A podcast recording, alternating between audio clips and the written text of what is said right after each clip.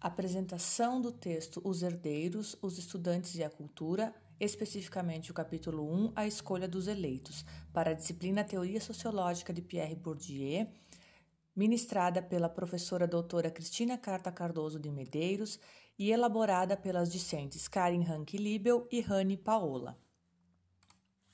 O sistema escolar opera objetivamente uma eliminação ainda mais total quando se vai em direção às classes mais desfavorecidas. Trecho da obra Os Herdeiros, 2014, na página 16. As categorias mais desfavorecidas têm hoje apenas chances simbólicas de enviar seus filhos para a faculdade. Também um trecho da obra de Bourdieu e Passeron, 2014, na página 17. Modelo tra modelos tradicionais da divisão do trabalho, ideologia do dom. Essa definição ela está presente no vocabulário de Bourdieu, organizado por Afrânio Catani no ano de 2017, que foi publicado na página 151. A instituição escolar desempenha uma função de reprodução, entre parênteses conservação, social, vírgula, sancionando, legitimando e perpetuando desigualdades pré-existentes a ela. O sucesso nos estudos assumiria a aparência enganosa de uma essência pessoal e não sua real condição de produto de um contexto social e cultural. Eliminação, relegação e atraso. A escola elimina continuamente as crianças originárias dos meios mais desfavorecidos.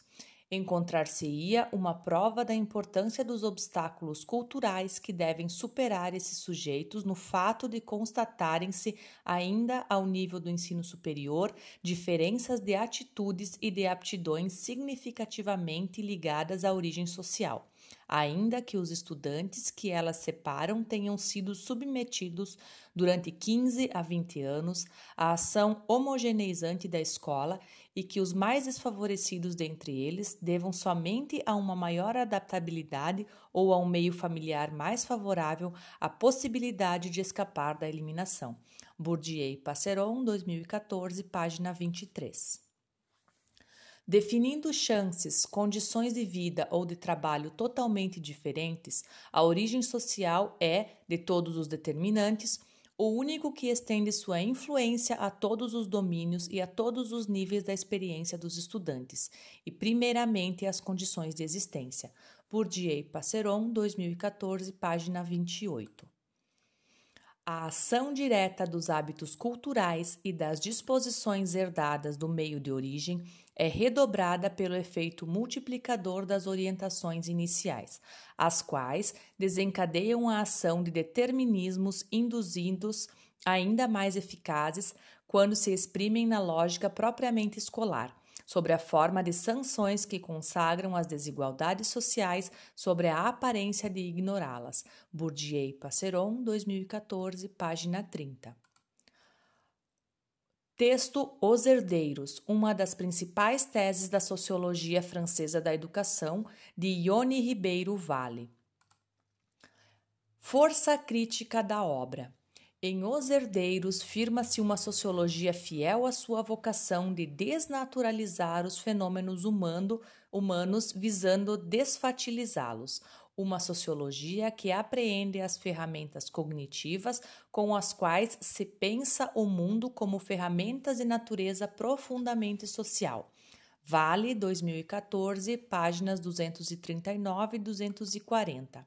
Empiria em Os Herdeiros, Bourdieu e Passeron inovam ao desenvolver uma perspectiva crítica radical a partir de análises quantitativas, tendo recorrido ao que havia de mais avançado em termos estatísticos. Eles procuraram, portanto, superar a ilusão da interpretação fácil e imediata da realidade, entendendo que essa deve ser controlada por meio de análise estatística única capaz, capaz de permitir o estabelecimento de regularidades e a construção de totalidades estruturais. Vale 2014, página 240. Caráter propositivo. Evoca-se a pedagogia racional com a necessidade da racionalização da pedagogia. A qual somente poderia se concretizar com a oferta de todas as condições de uma democratização real de mestres e alunos.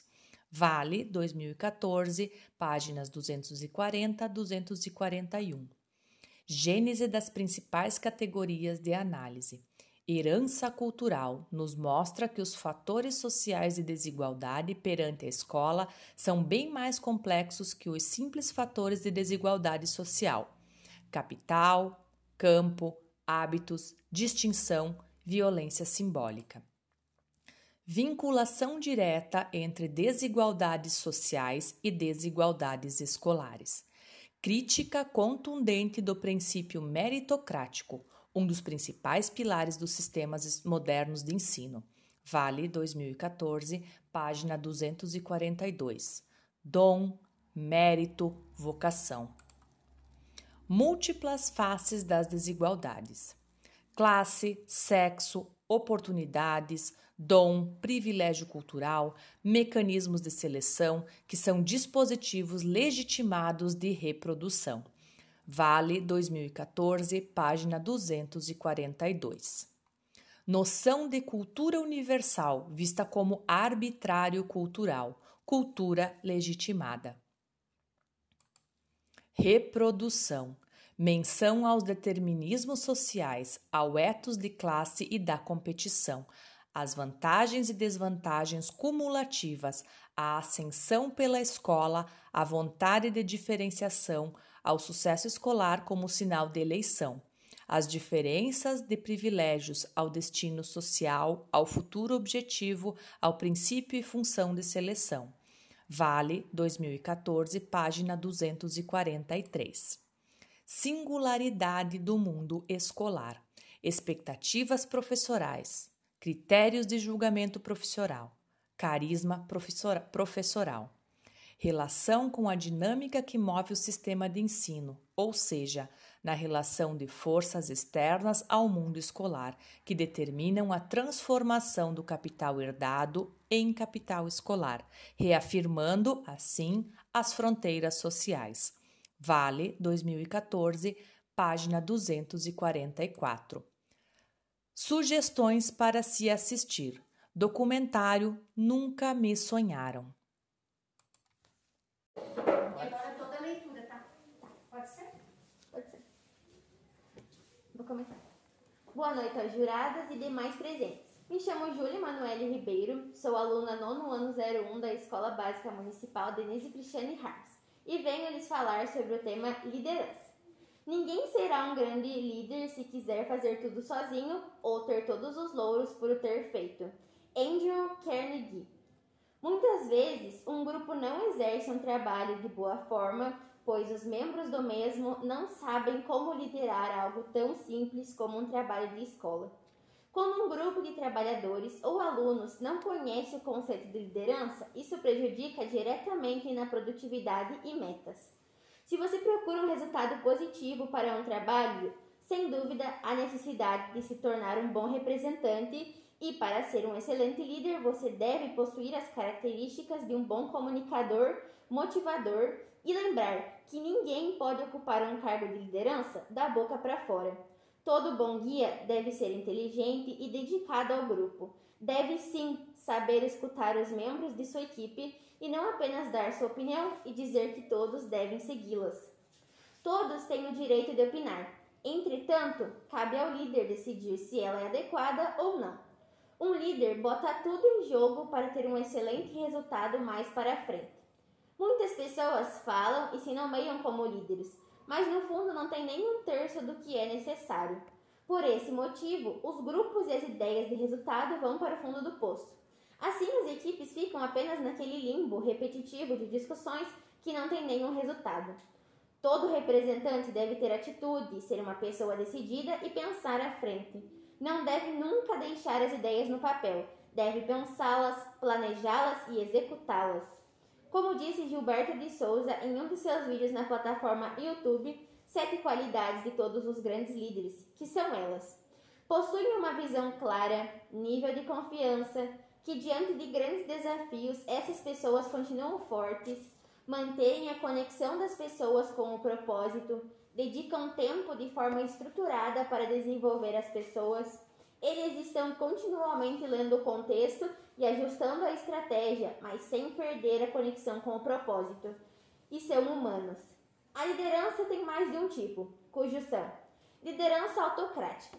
É uma figura de comando autoritário que geralmente organiza e separa as tarefas e as decisões sem envolver a equipe.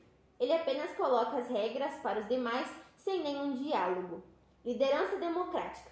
O nome já diz. O líder, nesse caso, compreende as ideias e decisões da sua equipe. O líder aqui se encaixa mais como um orientador. Liderança liberal. Aqui o líder participa pouco, os outros membros que tomam a maior parte das decisões. Assim, eles decidem e agem sem o consentimento do líder. Liderança coach. O líder exerce as técnicas de coaching para proporcionar o desenvolvimento da equipe, começando com o autoconhecimento. Liderança situacional. Os líderes que usam mais esse estilo sempre estão mais presentes em organizações que sempre estão se transformando. Isso pois ele já tem habilidades que facilitam lidar com essas situações. E liderança servidora. Esse estilo de liderança conta com uma pessoa que trabalha para atender os objetivos da equipe. Desse jeito, o líder sempre se coloca no lugar do outro membro para, para, para compreendê-lo melhor e com mais facilidade. Como disse o escritor francês André Malraux, comandar é servir, nada mais e nada menos. Portanto, todos nós podemos ser bons líderes. Basta termos uma boa comunicação, vontade de desenvolver nossas habilidades e metas. 4 minutos e 2 segundos. E com o gesto. Boa noite aos jurados e demais presentes. Me chamo Júlia, sou aluna do nono ano 01 da Escola Básica Municipal Denise Cristiane Harms e venho lhes falar sobre o tema liderança. Ninguém será um grande líder se quiser fazer tudo sozinho ou ter todos os louros por o ter feito. Andrew Carnegie. Muitas vezes, um grupo não exerce um trabalho de uma boa forma, pois os membros do mesmo não sabem como liderar algo tão simples como um trabalho de escola.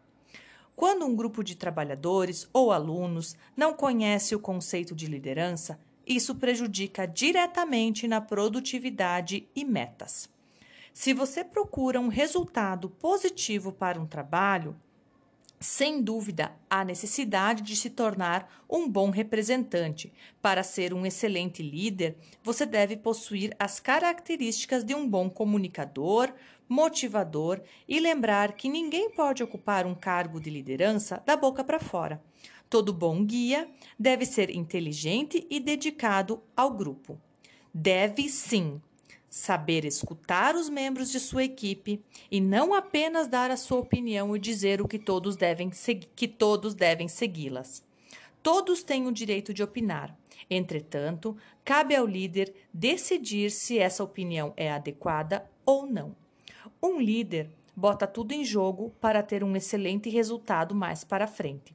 Muitas pessoas falam e se nomeiam como líderes mas no fundo não tem nem um terço do que é necessário. Por esse motivo, os grupos e as ideias de resultados vão para o fundo do poço. Assim, as equipes ficam apenas naquele limbo repetitivo de discussões que não tem nenhum resultado. Todo representante deve ter atitude, ser uma pessoa decidida e pensar à frente. Não deve nunca deixar as ideias no papel. Deve pensá-las, planejá-las e executá-las. Como disse Gilberto de Souza em um de seus vídeos na plataforma YouTube, sete qualidades de todos os grandes líderes são: primeiro, possuem uma visão clara, segundo, nível de confiança, terceiro, diante de grandes desafio, essas, desafios, essas pessoas continuam fortes, quarto, manterem a conexão das pessoas com o propósito, quinto, dedicam tempo de forma estruturada para desenvolver as pessoas. Sexto, eles estão continuamente lendo o contexto e ajustando a estratégia, mas sem perder a conexão com o propósito. Sétimo, são humanos. A liderança tem mais de um tipo. Nesse texto, temos enfoque no tipo de liderança democrática, que, como o nome já diz, o líder nesse campo compreende as ideias e decisões da equipe. O líder aqui se encaixa mais como um orientador. Como disse o escritor francês André Malraux, comandar é servir, nada mais e nada menos. Portanto, todos nós podemos ser bons líderes, basta termos uma boa comunicação e vontade de desenvolver nossas habilidades e metas. André Malraux Andrew Carnegie leitura, tá? Boa noite aos juradas e demais presentes. Me chamo Júlia Emanuele Ribeiro, sou aluna nono ano 01 da Escola Básica Municipal Denise Cristiane Harms e venho lhes falar sobre o tema liderança. Ninguém será um grande líder se quiser fazer tudo sozinho ou ter todos os louros por o ter feito. Andrew Carnegie. Muitas vezes, um grupo não exerce um trabalho de boa forma, pois os membros do mesmo não sabem como liderar algo tão simples como um trabalho de escola. Quando um grupo de trabalhadores ou alunos não conhece o conceito de liderança, isso prejudica diretamente na produtividade e metas. Se você procura um resultado positivo para um trabalho, sem dúvida há necessidade de se tornar um bom representante e para ser um excelente líder, você deve possuir as características de um bom comunicador, motivador e lembrar que ninguém pode ocupar um cargo de liderança da boca para fora.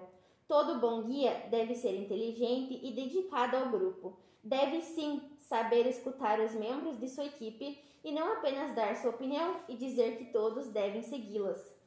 Todos têm o direito de opinar. Entretanto, cabe ao líder decidir se ela é adequada ou não. Um líder bota tudo em jogo para ter um excelente resultado mais para frente. Muitas pessoas falam e se nomeiam como líderes, mas no fundo não tem nem um terço do que é necessário.